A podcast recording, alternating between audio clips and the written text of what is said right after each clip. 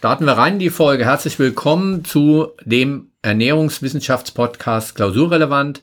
Wer uns noch nicht kennt und vielleicht das erste Mal hier gelandet ist durch Zufall, wir sind jetzt in der 39. Folge äh, und sitzen an der Fachhochschule Münster in meinem Büro. Ich bin Guido Ritter, ähm, Ernährungswissenschaftler und äh, Lebensmittelchemiker und habe diesen Podcast zusammen gestartet vor mehr als zwei Jahren, mh, mm, zusammen mit mit mir, mit Wieland Buschmann. Ich bin äh, Bachelor Ökotrophologe und äh, jetzt auch seit ein paar Jahren praktizierender Ökotrophologe oder ähm, Qualitätsmanager in einer Kaffeerösterei hier in Altenberge bei Vollmer und äh, setze mich immer gerne mit dir zusammen und mit dir auseinander, wenn es wieder heißt klausurrelevant.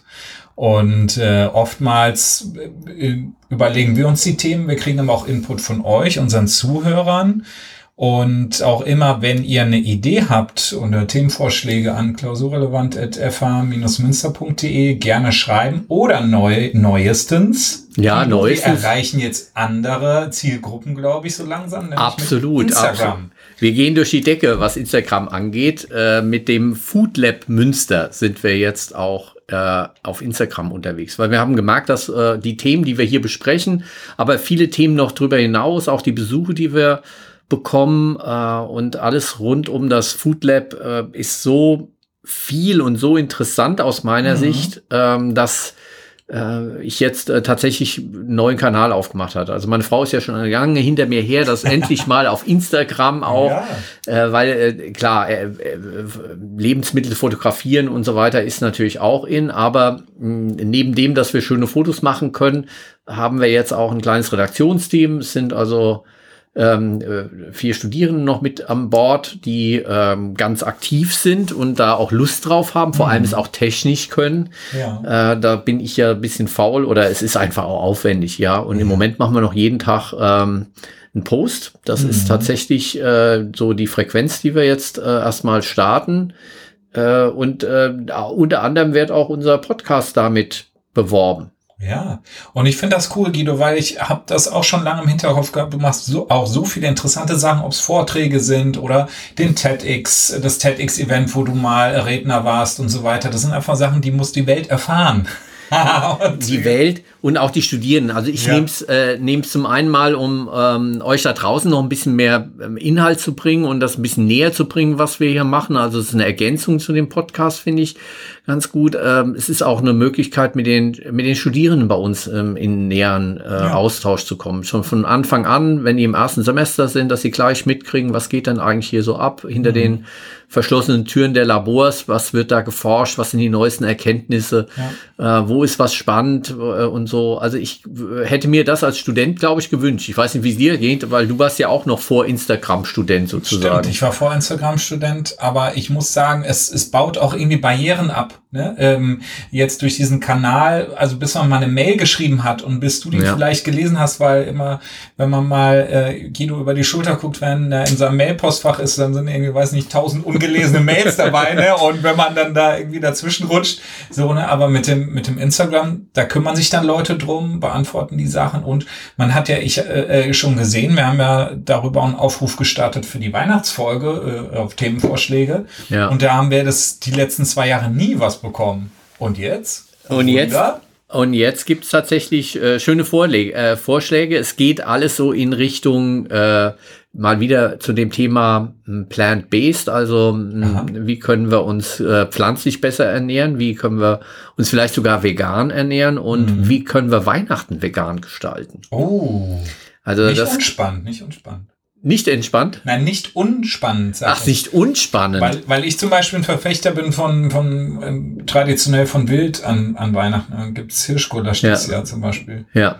und da, äh, und das ist natürlich die Tradition, äh, schreibt uns da so ein bisschen was ins Buch rein, äh, aber äh, es gibt so viel leckere Sachen, die mhm. auf hohem Niveau wirklich ähm, äh, Festtagsmenüs darstellen äh, auf veganer Ebene, äh, wo wir vielleicht mal die Tradition äh, auch für in, in Familien mal durchsprechen können. Also oh, ich habe direkt eine geile Idee. Ich habe nämlich eine Rezeptur, die sage ich aber jetzt noch nicht, sondern wenn diese Folge kommt vielleicht, zwar eine vegane Jus. Ja. Also eine richtig feine, eigentlich aus der Sternerküche bekannte, fast sirupartige Soße, die so zum Finish über äh, noch irgendwie den Hauptgang kommt. Da habe ich ein gutes Rezept, aber ja. Äh, dann hebst du dir auf, weil auf. Äh, es wird zumindest eine, ein äh, Teil der, äh, des Weihnachtsmenüs sozusagen, das wir kredenzen dann sein. Mhm ähm, mit unserer Weihnachtsfolge und lasst euch überraschen, da kommen noch ganz andere Sachen. Also ähm, wir werden äh, zu Weihnachten euch ein kleines Geschenk unter den Weihnachtsbaum oh, legen. Oh, oh. Ja, aber jetzt sind wir erstmal bei Nikolaus und äh, äh, beschäftigen uns heute mal mit oder gleich mit der Süße. Genau, das ist unser Thema heute. Die süße Verführung haben wir die Folge genannt. Es soll heute und wird heute um äh, den Grundgeschmack süß gehen. Das ist äh, in der losen Reihenfolge dessen, was wir schon besprochen haben. Wir haben schon über Bitter gesprochen und über Umami hatten wir schon eine Folge gehabt. War sauer? War sauer, glaube ich auch. Ja, da hatten wir es auch ja. schon. Ich glaube, süß ist tatsächlich der äh, Grundgeschmack, der uns jetzt noch fehlt war auch der gewesen, den ich jetzt erst zum Schluss äh, aufgearbeitet habe in einem mhm. Workshop, der bei der Deutschen Gesellschaft für Sensorik gelaufen ist. Salzig fehlt, glaube ich. Auch. Und äh, salzig fehlt auch noch. Ja. ja, müssen wir mal unsere Folgen durchgucken, was wir da schon gemacht haben, was noch fehlt. Also wir werden auf alle Fälle die Grundgeschmäcker alle durchgehen. Heute ist süß dran. Ein ähm, Grundgeschmack, der uns lächeln lässt, ja, wie ähm, äh, andere auch, die uns äh, das Belohnungssystem anträgert, aber glaube ich kaum einer äh, so wie süß. Also äh, in der in der Industrialisierung der Gesellschaft, der Ernährungsgesellschaft äh, auch äh, und der Ernährungsindustrie war tatsächlich äh, die Aufbereitung von Zucker als konzentriertes, reine Substanz äh, eine der ersten Industriezweige, die sich entwickelt mhm. haben. Äh, und äh, dementsprechend ist diese Verfügbarkeit von Süß, was äh, in der vorindustriellen Zeit hauptsächlich durch mh, mm, im Sommer Früchte und ansonsten Honig der Fall war, plötzlich ähm, demokratisiert worden. Ja, es gab plötzlich süß für alle und äh, nicht nur für eine Elite äh, mhm. Äh, verfügbar. Äh, hat also damit was zu tun. Ähm, hat aber auch so ein bisschen eingeläutet diese ja, Convenience und mh, hm, das Genussmittel jetzt äh, zu einem Lebensmittel werden, dass sie überall verfügbar sind, dass es auch ein so billiger mh, Zutat geworden ist, günstiger Zutat geworden ist, dass es ähm, in fast allen Rezepturen beliebig viel auch eingesetzt mhm. wird. Und äh, ja, und dann kommen wir halt dazu, dass wir uns da mehr und mehr auch dran gewöhnen. Ja, was meinst du denn, wie der Zuckerverbrauch im Moment in Deutschland ist pro Tag?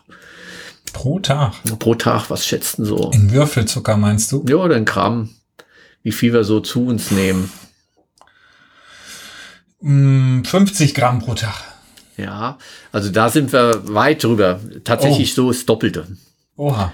Also die Zuckerstatistiken äh, zeigen, dass wir so bei zwischen 90 und 100 Gramm äh, mhm. immer schwanken, äh, auch stabil auf diesem Niveau über die letzten Jahrzehnte mehr oder weniger. Mhm. Ähm, Vorgaben Deutsche Gesellschaft für Ernährung oder die WHO sagt auch, im Prinzip brauchen wir gar keinen zugesetzten Zucker. Mhm um gesund uns zu ernähren. Und wenn, dann sollten es also 25 Gramm nicht übersteigen jetzt so. Und da sind wir mit über 100 da deutlich drüber. Weltmeister sind die US-Amerikaner. Mhm. Die liegen so bei 130 Gramm.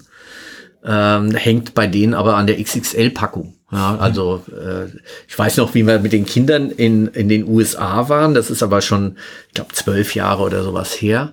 Und äh, wir sind am Flughafen angekommen. Ich habe den Kindern gesagt, also ähm, ihr habt Lust auf einen Kakao, geht da vorne hin. Ihr könnt schon Englisch, also bestellt da Kakao, aber es sagt Small. Ja. Mhm. Und dann kamen die äh, zurück und hatten einen riesen Becher Kakao gehabt, jeder. Mhm. Dann habe ich gesagt, habt ihr denn nicht Small oder sowas? Äh, hat er euch nicht verstanden oder was? Mhm. Und er sagt, doch, doch, das ist Small.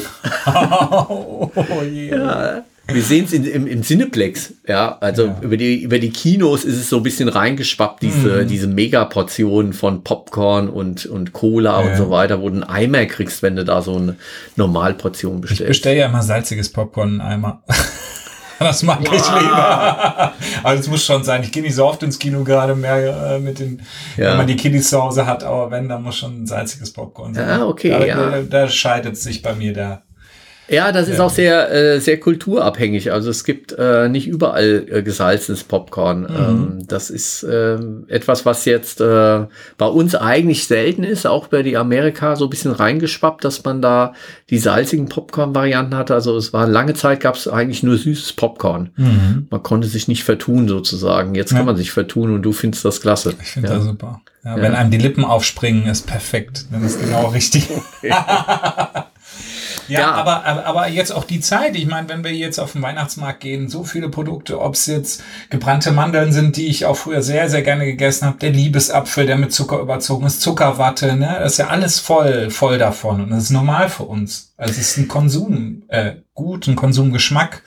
Ja, und wir gewöhnen uns tatsächlich auch von der Intensität dran. Ähm, äh, die Diskussion mit den Amerikanern in, äh, in Norm, Normausschüssen der Sensorik, wo es darum geht, ab wann ist man eine gute Schmeckerin, guter Schmecker, mhm. äh, äh, mit wie viel äh, Zuckersüße muss ich mindestens erkennen können, ja. ist es bei den Amerikanern immer in den Diskussionen deutlich höher als bei den Europäern. Ja, weil die amerikanische Gesellschaft sich schon so an den, zu, an den süßen Geschmack gewöhnt hat, mhm. dass sie auch diese hohen Konzentrationen brauchen, um überhaupt was erkennen zu können. Mhm.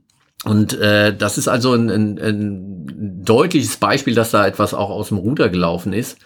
Äh, und äh, wir können das aber wieder zurückdrehen. Tatsächlich ist es so, dass äh, eine der Strategien auch äh, der Europäischen Union. Wir haben hier ähm, äh, eine Strategie des ähm, Zuckerreduktion, äh, Fettreduktion, Salzreduktion. Und äh, bei der Zuckerreduktion mh, ist eine der mh, ja, Strategien, dass wir mit äh, langsam die ähm, Menge an Zucker in den Rezepturen auch mh, verringern. Äh, und da gibt es eine Reihe von Untersuchungen, äh, ab wann es sozusagen erkannt wird, wenn ein Schokopudding da steht und ähm, der nächste Schokopudding hat dann weniger Zucker. Mhm. Ähm, wie, wie weit kann ich sozusagen das reduzieren, ohne dass der Verbraucher sagt, geht, schmeckt mir nicht ja. mehr. Und ähm, da kann ich weit runtergehen mittlerweile, also ähm, bis zu 30 Prozent mhm. ist da drin. Und wenn ich ein paar Wochen, so vier, fünf Wochen äh, äh, zuckerärmer auch gelebt habe, dann kommt mir alles andere an Normalrezepturen viel zu süß vor. Ja. Also man kann sich entwöhnen von man kann sich entwöhnen. Droge, wie manche auch sagen. Ne? Äh, ja, also es ist äh, klar, es werden die körpereigenen äh, Opiate werden angeworfen, äh, wie bei ähm, Umami-Geschmack hatten wir es ja auch gehabt, mhm. wo, wo das also das Belohnungssystem angeworfen wird. Einige sprechen auch von, dass man also Zucker äh, äh, als, als Droge auch nimmt. Äh, das ist natürlich aus meiner Sicht ist das Quatsch. Es ist ein mhm. Grundgeschmack, der Gott sei Dank da ist. Zucker finde ich eine tolle Zutat. Ja, äh, aber mh, in Maßen und vielleicht auch nicht in raffinierter Form. Mhm. Ähm, äh, besser vielleicht also in Form von eingebunden in einen Sirup. Äh, und das ist im Moment so ein großer Trend. Hm, ich weiß nicht, wie dir es geht. Also wenn du mittlerweile, ja, Zuckerregale gibt's ja nicht, aber wenn du in die Süßungsecke kommst, mhm. äh, gibt's gerade also in den im Bereich äh, mal ins Reformhaus oder in den Bioladen oder sowas eine ganze Reihe von ganz spannenden neuen äh, Produkten. Ich habe da so ein bisschen was aufgebaut, wenn du mal guckst. Ja, zum Beispiel Dattelsirup, natürliche Süße aus Datteln steht hier drauf oder Kokosblütensirup. Da habe ich doch mal, wie hieß es doch immer bei generell bei Kokosblütenzucker, dass er den Blutzuckerspiegel langsamer anheben würde als als der normale Haushaltszucker. Ja, also es wird den Sirupen generell so ein bisschen nachgesagt, ja. dass ähm, neben der den äh, Mono- und Dimeren, ähm, sprich Glucose, Fructose und dann den, äh, den Zweifachzuckern, äh, Saccharose, dann auch äh, längerkettige Zucker auch drin sind. Mhm. Und dementsprechend der mh, glykämische Index oder das Ansteigen von äh, Blutzucker im Körper da etwas abgebremst wäre, ja, mhm. ich sag's schon mal in in Konjunktiv, äh, so viel Effekt ist da nicht. Äh, das gleiche gilt für, für Honig. Hm, da mhm. hatten wir in der Honigfolge ja auch schon drüber gesprochen. Äh, super aromatisch, äh, vielfältig, ähm, äh, die Biodiversität unterstützend, dass wir hier ähm, äh, die Bienen auch züchten und so weiter, aber äh, gesund ähm, als Einzellebensmittel oder gesünder als Zucker würde ich jetzt die Sirupe auch nicht einschätzen. Mhm. Also ein bisschen Augenwischerei, wenn man sagt, ach komm, ich lasse den Zucker weg und nehme jetzt so ein bisschen hier so ein, aus, natürlich aus der Dattel. Und teuer, ja. Und, mhm. äh, und dann muss man auch wieder gucken, wo kommt der Kokosblütenzucker her. Ja, ja also wie aus Deutschland garantiert nicht. Also auch da muss man gucken. Da gibt's lieber das Apfelkraut oder der mhm. Rüben. Äh, Zucker ähm, und äh, solche Produkte, ja, die, äh, regional sind, wo man sagt, okay, das ist etwas, was hier ähm, als Sirup vielleicht äh, regionale Basis dann noch hat, finde ich spannender. Ja. Mhm. Und ja. Ich habe sogar mal, also jetzt in meinem früheren Leben bin ich ja Konditor ähm, gewesen und bin es auch noch, auch immer noch. Ähm, und da war ich, ich war mal auf einem Austausch, auf einem Lehrlingsaustausch in Bordeaux. Und ah. da haben wir ein Rezept äh, von der Zitronencreme gehabt, was ich dort gelernt habe, was wesentlich mehr Zucker hatte als ein gleiches oder ein ähnliches Rezept an der Zitronencreme aus meinem Lehrbetrieb. Und da habe ich mich gefragt, boah, das ist aber auch also da kann ich ja locker 200 Gramm runtergehen, ohne, ohne Probleme. Ja. Da habe ich auch schon gemerkt, da gibt es eine ganz auch andere Toleranzschwelle. In Frankreich ist es ja auch so ein bisschen, also die sind zwar alle feiner, die, die Patisserie-Artikel dort, ja. ne, aber sind schon manchmal sehr, sehr viel süßer als das, was ich gewohnt habe. Äh, ja. was ich äh, gewohnt war. Und dann habe ich auch generell mal in meine Rezepte geguckt und immer, wenn ich mal was gemacht habe, habe ich mal geguckt, kann ich mit dem Zucker vielleicht sogar noch ein bisschen runtergehen. Ja. Und da habe ich dann die Erfahrung gemacht, zum gewissen Teil geht's, wenn es keinen besonders technologisch wichtigen äh, Füllstoff hat oder genau, ne, zum ja. Beispiel bei einem Baiser, da brauche ich den Zucker einfach, ja, ja. sonst gibt er mir nicht die Struktur, die ich brauche. Ja. Aber in anderen Sachen, in einem Rührteig, kann man durchaus auch mal ein bisschen runtergehen, ohne Probleme. Und dann sagen die Gäste oftmals, ich fand's fand's lecker und auch schön, dass es nicht so süß war. Ja, das ist ja auch, dass wir mhm ähm, weniger süß häufig auch schon als ähm, interessanter dann auch empfinden. Mhm. Äh, also wir gewöhnen uns schnell um und es sind äh, einige Rezepturen sind auch auch in industriellen Produkten mittlerweile äh, so eingestellt. Hm.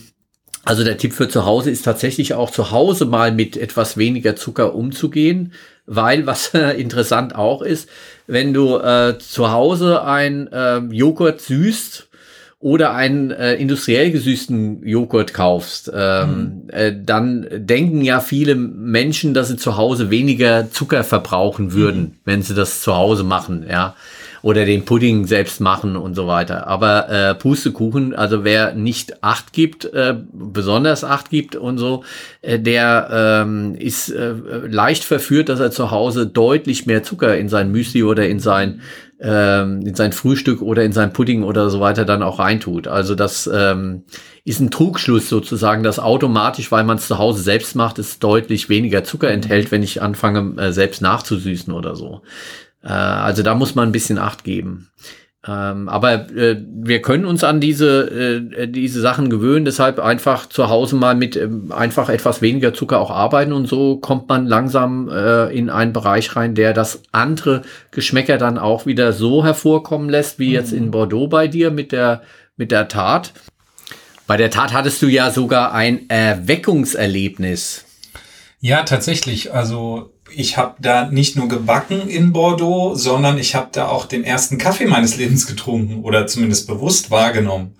Das war, mhm. da war ich 19 etwa, also so im zweiten Ausbildungsjahr äh, zum Konditor und dann hatte ich eben diesen Austausch gemacht über die Handwerkskammern und ähm, dann war ich in einem Betrieb dort, wo man natürlich auch nur Französisch sprach, wenig bis kein Englisch. Wir hatten zwar vorher so einen, äh, so einen Crashkurs dazu, aber naja, also ich konnte die Sprache nicht so richtig gut. Und dann gab's halt immer so morgens mit Richtung mittags gab's eine Kaffeepause und da wollte ich jetzt irgendwie nicht so außen stehen, so eine, so eine Art Extrawurst sein. Ähm, um das, hast du auch, das hast du auch genutzt, den Begriff, als du da äh, im, im Fernsehen gesprochen hast. Ja, ja, genau. Also ich wollte, ähm, ich wollte halt eben, ja, äh, da mit Teil dieser, dieser Gruppe werden. Und dann habe ich gesagt, komm, jetzt trinke ich auch einen Kaffee mit. Ja, und so bist du an Kaffee gekommen. Ja. Extrawurst. Ja. Woher kommt dieser Begriff? Wusstest du denn, dass es äh, tatsächlich den Fachbegriff Extrawurst in Österreich gibt? Nee. Doch. In Österreich ist die Extrawurst tatsächlich eine Brühwurst, die es also zu kaufen gibt. Du kannst in, in der Metzgerei in Österreich Extrawürste kaufen. Und was ist das Besondere da drin? Ja, die sind also, Extrawurst wurde früher in äh, Rinderkranzdarmen geräuchert und anschließend gebrüht. Heute wird sie vorwiegend in Rauch und Wasser unterschlässigen Kunstdarmen und meist ohne vorangegangene ähm, Räucherung gebrüht. Äh, die Extrawurst weist je nach Region unterschiedliche Gewürz-Geschmacksvariationen auf, gehört zu den beliebtesten Wurstsorten in Österreich. Mhm. Traditionell hergestellte Brühwurst, ja. ja. Ähm, fand ich klasse, dass es die Extrawurst sogar gibt, ja. Und du wolltest gar keine sein. Genau. Nun gut. Vielleicht kommt ja aus Österreich dieser Begriff, äh, dass man äh, diese Spezialwurst. Aber äh, jetzt äh, kommen wir ein bisschen ab. Also, äh, du bist mit dem Kaffee mit dem Kaffee äh, das erste Mal in Frankreich dann so ähm, genau in, in Berührung gekommen und ja. äh, habe dann gemerkt, hey, genial. Also was ist das für ein leckeres leckeres Produkt? Und dann wollte ich die beiden Sachen verbinden, meine Backleidenschaft und halt eben den Kaffee. Und mhm. so ging dann meine Karriere weiter. Aber was ich jetzt für diese, also dieses Filmteam vom WDR kam dann zu mir und hat gesagt, kannst du nicht eine Torte, du bist, kannst, kannst ja Kaffee rösten und zubereiten und bis Konditor kannst du uns nicht einen Kaffeekuchen, haben sie es damals ja. genannt irgendwie. Haben, haben ja. sich vorgestellt, relativ einfache Rezeptur. dann habe ich, gesagt, ich, äh, hab ich gedacht, da muss ich jetzt ja richtig was raushauen. Ne? Und dann habe ich letztendlich ein ähm, ein ideelles Konstrukt aufgebaut. Wie soll die Torte sein? Nämlich wie ich mir einen perfekten Kaffeegeschmack vorstelle. Ich persönlich. Ja. Also einfach eine, eine, eine, einen cremig voluminösen Körper sollte der Kaffee haben, eine schöne Süße, eine feine Säure, so eine zitrische Säure mag ich ganz gerne, ne? Und so eine Nussigkeit. Und das waren meine Basics und meine Rezepturen. Anhand dessen habe ich diese Torte entwickelt und mit echt vielen Versuchen zu Hause immer nach der Arbeit nochmal rumprobiert. Wie kann was passen? Und es sollte ja eine Mousse-Torte sein, also ohne Buttercreme. Ja. Da hast man dann wieder ein statisches Ding, ne? Wenn man, äh, die ist dann halt weicher und, und sackt dann vielleicht auch mal zusammen, wenn man nicht ja. richtig abbindet oder, oder quatscht zur Seite raus, ne? Und das musste ich ja auch alles verhindern, weil die sollte ja auch aufgenommen werden. Halt ja.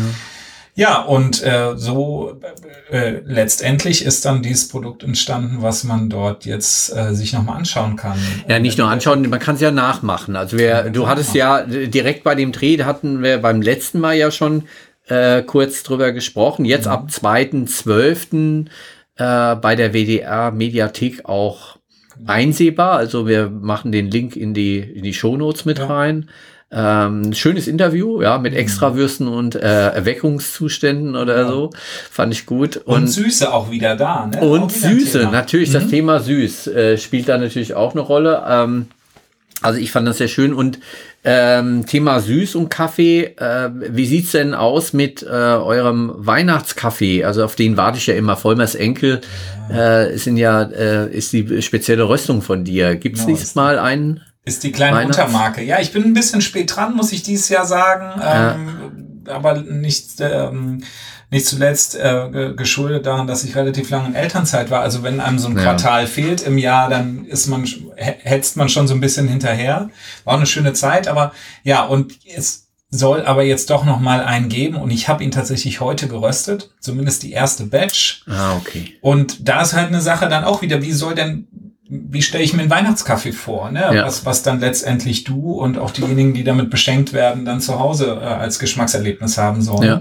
Und es wird halt eben eine sehr helle Röstung, weil nur, ah. wenn man den Kaffee sehr hell röstet und wenn das natürlich auch ein, ein gescheiter Rohstoff ist, der ja. eine komplexe Süße vielleicht schon mal mitbringt, äh, äh, kann man die rausarbeiten. Und äh, das geht nur bei hellen Röstungen. Röstet man dunkler oder röstet man den Kaffee länger, baut sich irgendwann dieser süße Geschmack ab und weicht dann halt auch eben so wie die Säure auch irgendwann dann den Bitterstoffen. Ja. Also man kann fast sogar solche karamelligen Zustände dann erreichen in so einem in so einer Range von wirklich echt süß bis über karamellig bis dann fast bitterlich und dann zum Schluss schwarz verbrannt. Ne? Ja. Ähm, und deswegen wird es eine helle Röstung werden. Es ist ein brasilianischer Rohkaffee. Single Origin, also eine Sorte aus einem Ursprungsland und äh, die Varietät heißt Yellow Bourbon oder Yellow Bourbon. Ah, das also. klingt auch schon so ein bisschen äh, süßlich sozusagen. Mm, genau. Ja, sehr schön. Ja, prima. Ähm, Ansonsten wollten wir noch äh, im Bereich von Süße äh, darauf hinweisen, es gibt tatsächlich auch neue Erkenntnisse aus der Sensorik zur Wahrnehmung mhm. äh, von Süß. Ja.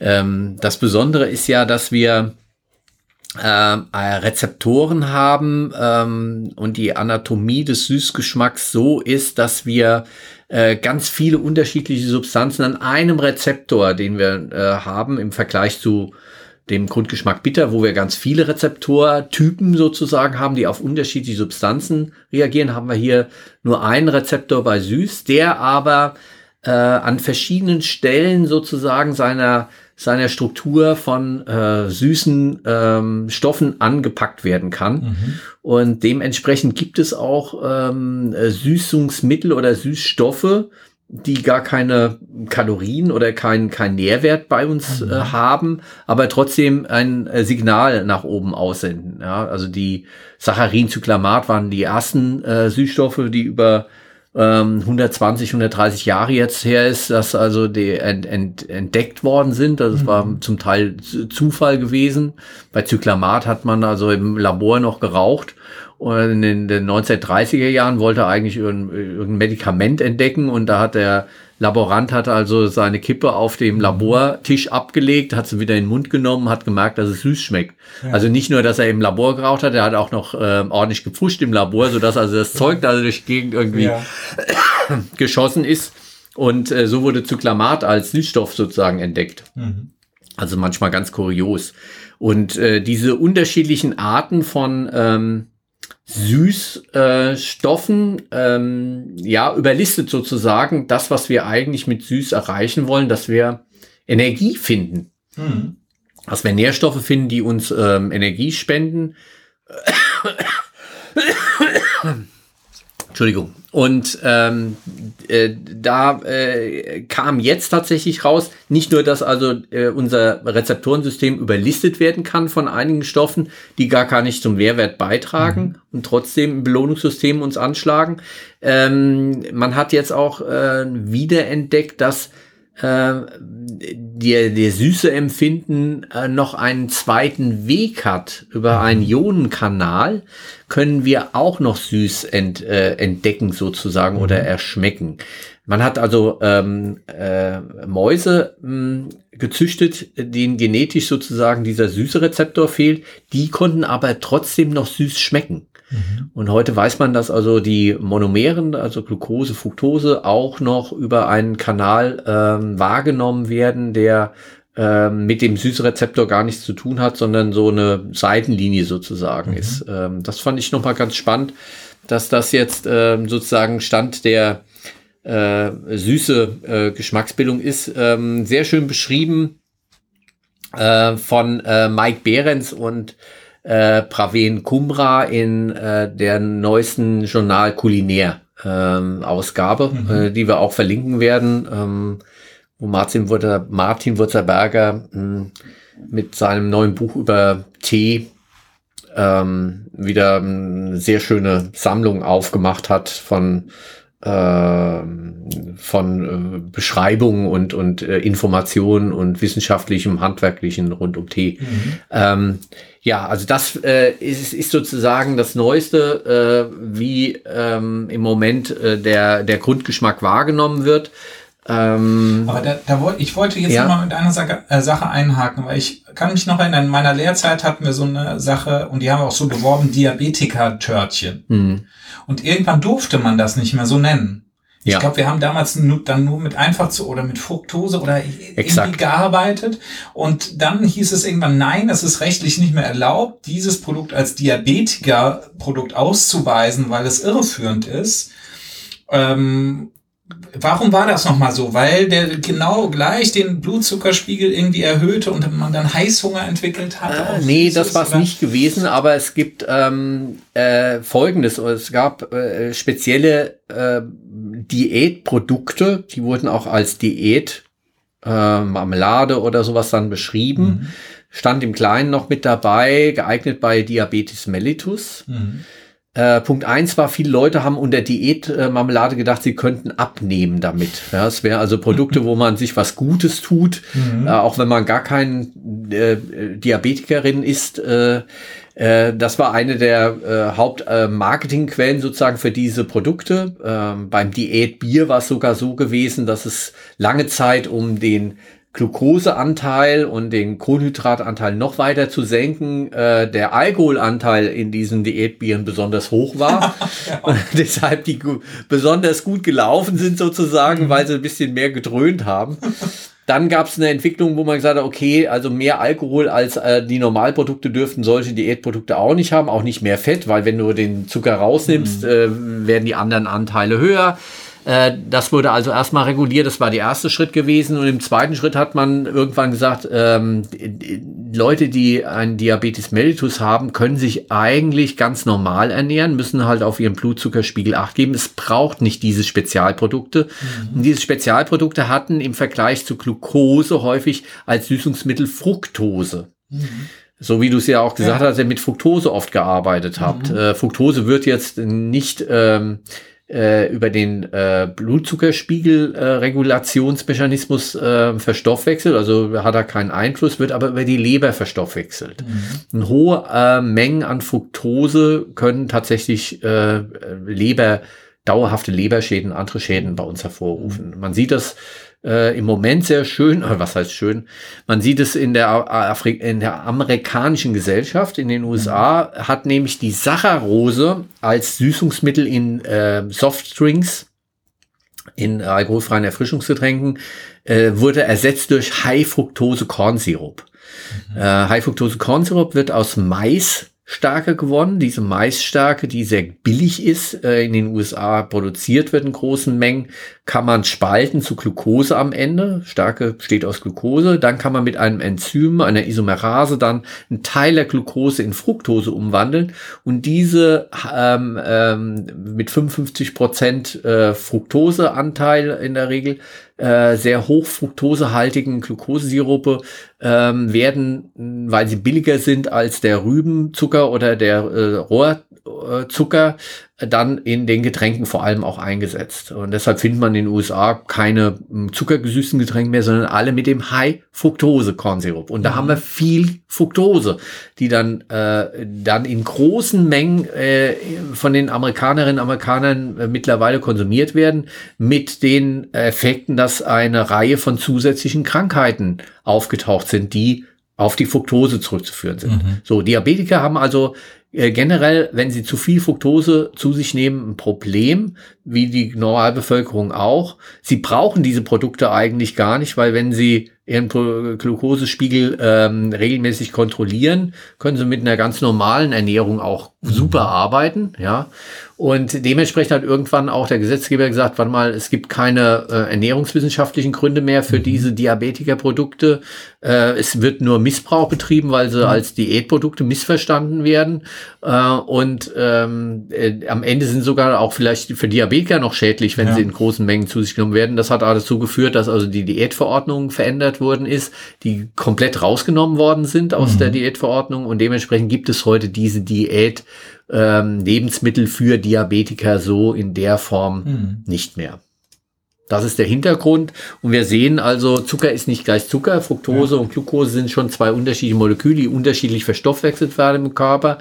Ähm, von allem zu viel zu sich zu nehmen, also nur das eine durch den anderen auszutauschen, ist äh, nicht, nicht sinnvoll. Das gilt übrigens auch für mhm. Süßstoffe, die ja keine Kalorien haben, auch nicht auf den Blutzuckerspiegel wirken, eigentlich nur den Rezeptor im Mund antriggern und sagen, okay, jetzt kommt was Süßes oder jetzt ist es mhm. lecker und so.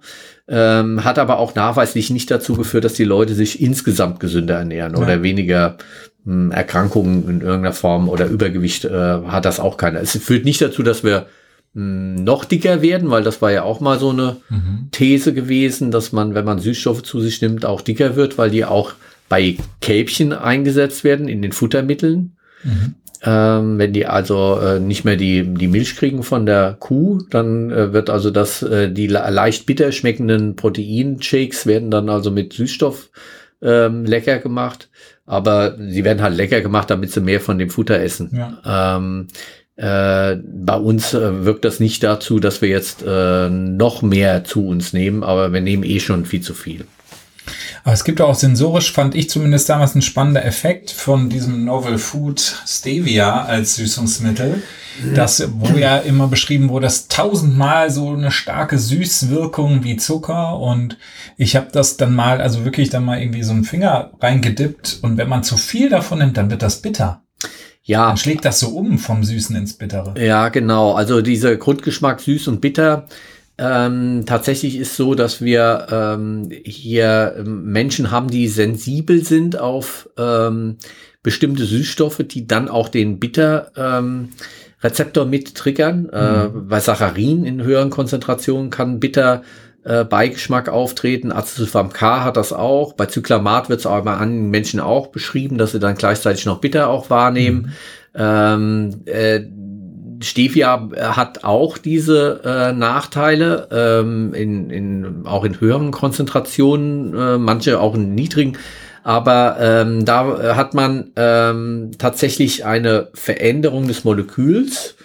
Also diese Steviolglykoside, so heißen diese Süßstoffe, die aus der Stevia äh, neben vielen anderen, also das ist eine Mixtur von verschiedenen Süßungs Süßstoffen, die da drin vorkommen, weil die Steviolglykoside sind also diejenigen, die da äh, vor, vorwiegend diese Süße ausmachen. Und Glykoside heißt, das sind Glukoseeinheiten angedockt. Mhm. Und wenn da genug Glukoseeinheiten da sind, dann ist auch nicht dieser Bittergeschmack so äh, unangenehm. Mhm.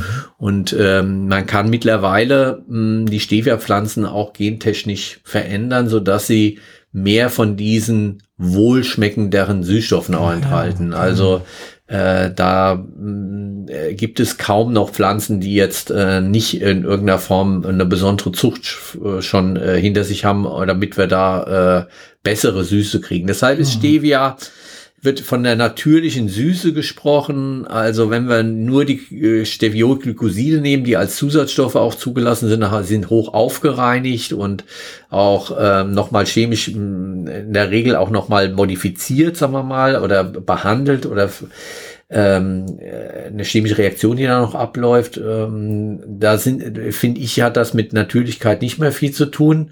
Mhm. Die Stevia-Pflanze selbst macht eine sehr schöne Süße, die aber ähm, auch mit dieser krautigen Note noch verbunden ist, wenn man also die reine Blättergeschichte macht. Aber eigentlich ganz spannend für zu Hause. Ja. Mhm. Ähm, wir haben auch mal, mal eine Stevia-Pflanze zum Abblättern und, äh, und Süßen von Tee und so weiter mit dabei. Äh, es ist zumindest interessant. Ob wir in Zukunft, also die, die Ausblick in Richtung Süß, ob wir in Zukunft ähm, Süßstoffe haben werden, die äh, natürlich sind, ähm, es sind ein paar noch in der, in der Pipeline. Prazein ist so einer, Taumatin ist auch schon zugelassen, aber die haben in der Regel alle so eine, so eine klebrige, nachhaltende Süße. Ja, mhm. so ähnlich wie ähm, Süßholz. Ah ja, okay. Äh, Lakritzsüße, so eine. So. Und das ist halt, ich weiß nicht, also im Konditorenbereich könnte man sich das vielleicht vorstellen für das eine oder andere an Pralinchen oder sowas. Mhm. So eine, so eine etwas lang, ja. lang klebrige Süße, aber alles, was so ein bisschen mh, hm, erfrischend oder zuckerähnlich sein soll, ähm, ist dieses klebrig Süße hm, eher unangenehm sogar. Mhm. Ja. Aber was ähm, nochmal ein anderer Austauschstoff, den wir noch nicht genannt haben, als ich das erfahren habe damals im Studium, bin ich fast vom Glauben abgefallen.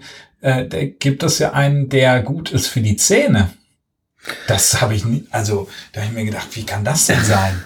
Ja, tatsächlich gibt es einen Zuckeralkohol, also ähm, Austauschstoff, äh, der von der Menge wie Zucker auch eingesetzt wird. Äh, die Süßkraft liegt so ungefähr so wie Zucker. Ähm, es gibt verschiedene, da gibt es also Sorbit, Maltit, Lactit. Den, den du meinst, Xylit.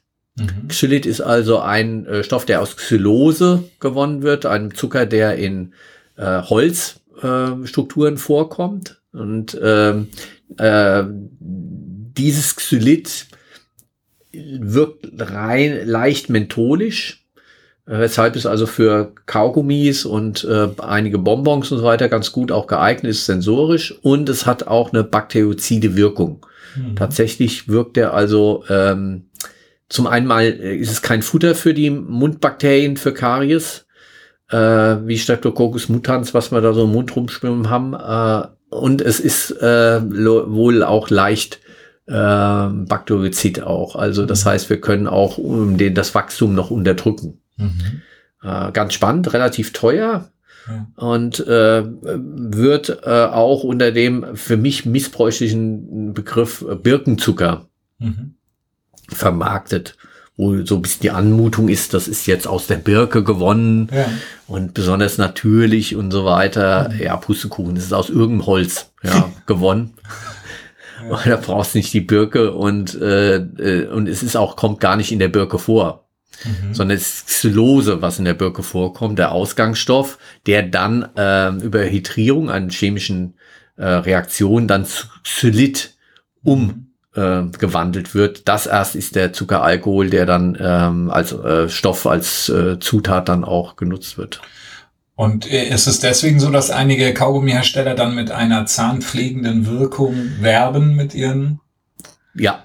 Den Produkten? Genau, genau. Zahnpflegekaugummis enthalten häufig dieses Xylit, weil mhm. es äh, sogar ein bisschen süßer noch ist als Zucker. Deshalb brauche ich dann auch nicht so viel mit äh, Süßstoffen zu arbeiten. Ähm, und es hat halt diese äh, Wirkung, dass man da noch draufschreiben darf, es ist zahnpflegend auch noch, ja. Mhm. Auch da wissen wir mittlerweile, dass Kaugummi-Kauen alleine nicht ausreicht, um Zähne sauber zu machen, sondern äh, die Zahnbürste ist der, der mechanische Anteil, der braucht zwischen man also noch. Ja, den braucht Schade. man noch. ja, ja. ja. Soweit wollen wir noch was probieren, ja. ja. Bei Süßholzwurzel hast du es so angesprochen, da hast du ja sogar auch hier was stehen. Genau, mach mal auf. Also es ist tatsächlich ein, äh, eine Wurzel, die wir da äh, klein gemahlen haben. Ähm, Hauptanbaugebiet ist äh, meines Wissens Iran, wo das, die Süßholz ähm, äh, herkommt. Wenn man Süßholz raspelt, muss man also wirklich klein raspeln. Äh, so jetzt ähm, würde ich nicht ganzen äh, Teelöffel nehmen, nur ein, ja, ein kleines, weil es ist tatsächlich holzig. Mhm. Ähm, üblicherweise wird äh, das, was wir jetzt hier haben, wir haben also da Süßholz als Rohmaterial äh, klein geraspelt in der Tüte. Äh, das wird für ein heißes Wasser-Tee-Aufguss genommen. Mhm. Also wenn wir es jetzt in den Mund nehmen, haben wir ordentlich dran zu kauen. Man kann es ein bisschen rauszuzeln. Die Süße.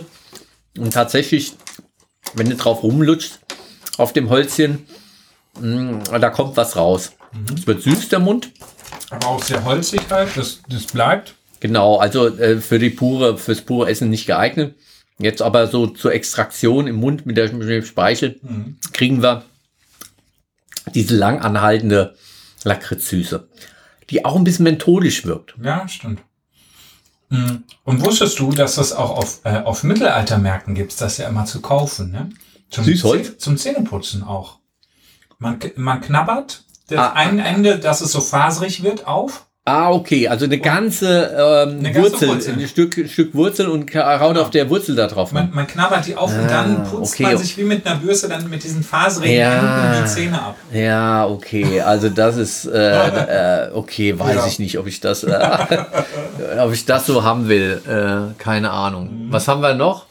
Wir haben äh, zum ein, Probieren. Eine ganz feine Fiole, Ach, die ja. hier stehen hast. Schön, dass du die äh, greifst. Äh, und zwar ist das aus ähm, weißen Feigen gemachter wow. Sirup. Äh, wir waren ja auf Exkursion mit den Studentinnen in, ähm, in Italien, im Cilento.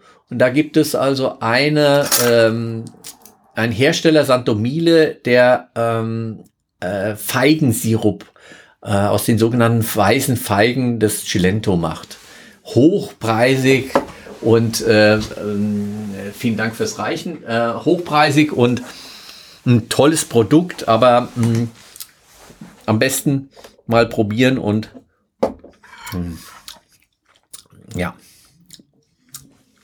Also eine braune, ähm, hochglänzender Sirup, den wir hier haben. Bisschen Lebkuchenartig fast. Hat also ganz viele Gewürze, ein bisschen Säure auch. Mhm und ähm, ja, unglaublich viel malzige Noten, ja, ja. Ähm, würzige Noten. Auch was Herbes, ne, Herbe Noten, ja, also geht in Richtung so Zuckercouleur. Ja, genau, genau richtig. Ähm, von der Farbe so. Von der Farbe sowieso, aber auch vom Geschmack, dass es also so, so eine Malz, ganz, ganz herb, herb bittere Malznote im Abgang mhm. noch hat, lange anhalten. Ja, ein leckeres Produkt. Ein leckeres Produkt. Ähm, es ist Zucker mit Geschmack. Ja, also äh, mit würzigem Röstgeschmack so ein bisschen. Und das jetzt dünn über so einen Festtagsbraten drüber mit einem Pinsel. Natürlich. So als Finish. Also klar, also diese kleine Fiole äh, kostet irgendwie 10 Euro oder sowas. Mhm. Also ist äh, mit 30 Milliliter oder was da drin ist, ist es ja ein Wahnsinnspreis. Ja. Ist aber was Außergewöhnliches, was man auch nur in kleinen Dosierungen dann irgendwie mal einsetzen kann. So eine Alternative zu dem Dattelsirup oder mhm. sowas, wo man sagt, okay, man macht noch mal was Besonderes. Ja. Könnte man sich auch vorstellen mit dem Käse äh, vielleicht so zusammen. Ah, ja, ja klar, mit so, mit so einem kräftigen. Ja, Feigenkäse, äh, mit, mit, Entschuldigung, Ziegkäse, Feigenkäse. Oder so ein Roquefort. Hm, ja. Das wäre das wäre genial. Ja, ja. Also da kann man sich einiges vorstellen, was mhm. hier ähm, sozusagen da auch so komplementär oder, oder auch über äh, Food Pairing da irgendwie nochmal ja. zusammenpasst, ja. Mhm. Ein schöner Abschluss, finde ich. Ich finde es auch ein leckerer, nach, nachklingender Abschluss. ja, dann äh, diesmal kein Ausblick, weil wir wissen ja noch nicht, was es für eine Folge wird. Das wird eine Weihnachtsfolge auf alle Fälle. Also, ähm, äh, was wir euch unter den Weihnachtsbaum legen als nächstes. Ähm, es wird bestimmt auch eine äh, vegane Empfehlung fürs Weihnachtsmenü geben, ja. damit man sich auch äh, an der Stelle mal mh, hm, dem Planeten ähm, entsprechend verhält, verhält sozusagen äh, und äh, die Tradition mal auch vielleicht brechen kann. Ähm, mhm. mit äh, viel tierischen Produkten an Weihnachten. Äh, das geht anders, pflanzlich äh, und vegan äh, mindestens genauso lecker. Gut. Dann. Also, lasst es euch gut schmecken bis dahin.